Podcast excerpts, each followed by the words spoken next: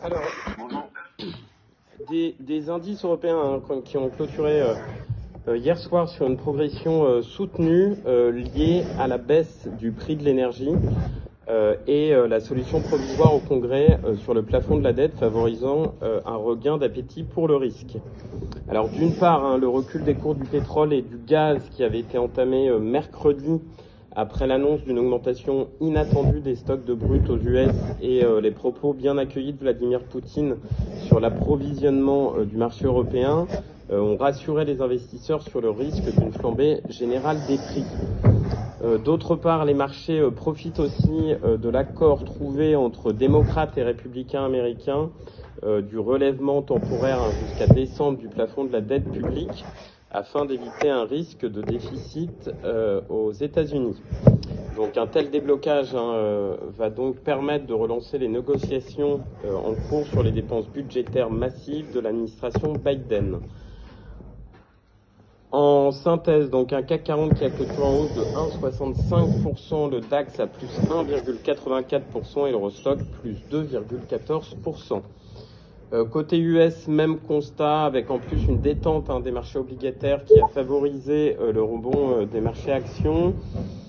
La prochaine publication des résultats trimestriels qui débutera semaine prochaine sera également un catalyseur hein, afin de mesurer l'impact de la hausse des coûts sur les comptes et les prévisions des sociétés Euh, du côté des indicateurs macroéconomiques, on a pris connaissance des inscriptions hebdomadaires aux allocations chômage aux États-Unis. Elles ont reculé de moins 38 000 à 326 000 demandes à l'issue de la semaine dernière. En conclusion, un Dow Jones en hausse de 0,98%, un SPI 500 à plus 0,82% et le Nasdaq à plus 1,05%. En Asie, euh, l'activité dans le secteur des services euh, a, renoué avec la croissance en septembre. L'indice PMI donc des services est passé de 46,7 en août à 53,4 en septembre. Sur la partie euh, micro maintenant, aux US, Twitter a annoncé la conclusion d'un accord définitif pour la vente de la régie publicitaire MoPub à Plovline Corporation, une société leader dans le domaine des logiciels de marketing, pour un montant de un peu plus de 1 milliard de dollars en espèces. En Europe, Stellantis va injecter 229 millions de dollars dans trois usines américaines dans le cadre de sa stratégie d'électrification. Essilor Luxottica a annoncé euh, hier soir le lancement de sa nouvelle offre publique d'achat sur le solde du capital euh, de, Grand Vision, dont il détenait euh, déjà près de 87%. Le groupe a indiqué offrir euh, 28,42 euros en numéraire pour chaque action de la holding Hall, un prix identique à celui de l'offre qui lui avait permis d'en prendre le contrôle cet été. Et on finira avec Cenova, euh, filiale de commerce en ligne du groupe Casino, qui a annoncé euh, ce matin ne plus être en mesure de confirmer ses prévisions au vu du ralentissement de son, de son activité au T3 et a reporté son augmentation de capital. Voilà ce qu'on pouvait retenir sur les large caps. Je laisse la parole à Nantes pour les petites et moyennes capitalisations. Oui, bonjour, je commence euh, avec HRS qui a publié pour l'année 2021 un EBITDA, enfin 2021-2022, un EBITDA de 0,5 million d'euros contre moins 0,7 million un an auparavant. Le résultat opérationnel court en ressort à moins 0,2 million d'euros et le RN à moins 0,2 million aussi. Comme attendu, HRS publie des résultats proches de l'équilibre.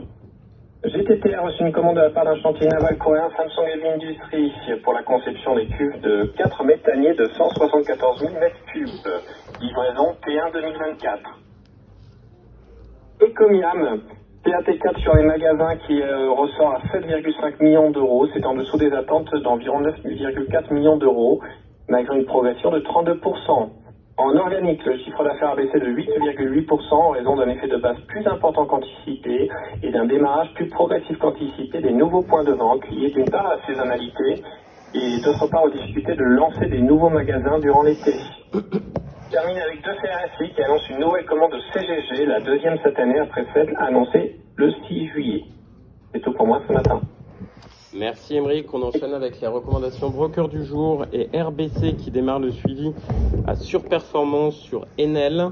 On a Citigroup qui passe de neutre à achat sur Vivendi et UBS qui reste à l'achat sur Novartis avec un objectif de cours réduit de 95 à 92 francs suisses.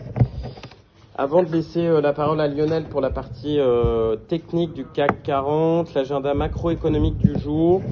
Aux US, à 14h30, le taux de chômage de septembre et les demandeurs euh, d'emploi également sur septembre.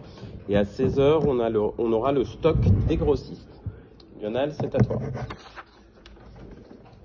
Oui, bonjour. Euh, sur le CAC, après la préservation donc, des supports euh, moyen terme, l'oblique haussière euh, en vigueur depuis le mois de mai, ça c'était euh, avant-hier. On a eu hier une poursuite de, de, la remontée avec un gap haussier. Donc ce gap haussier à 6510 sera un, un, premier support. Euh, maintenant, on va voir si cette tentative de redémarrage euh, aboutit. Parce qu'on avait une, tentative précédemment le 23 septembre qui n'avait pas fonctionné.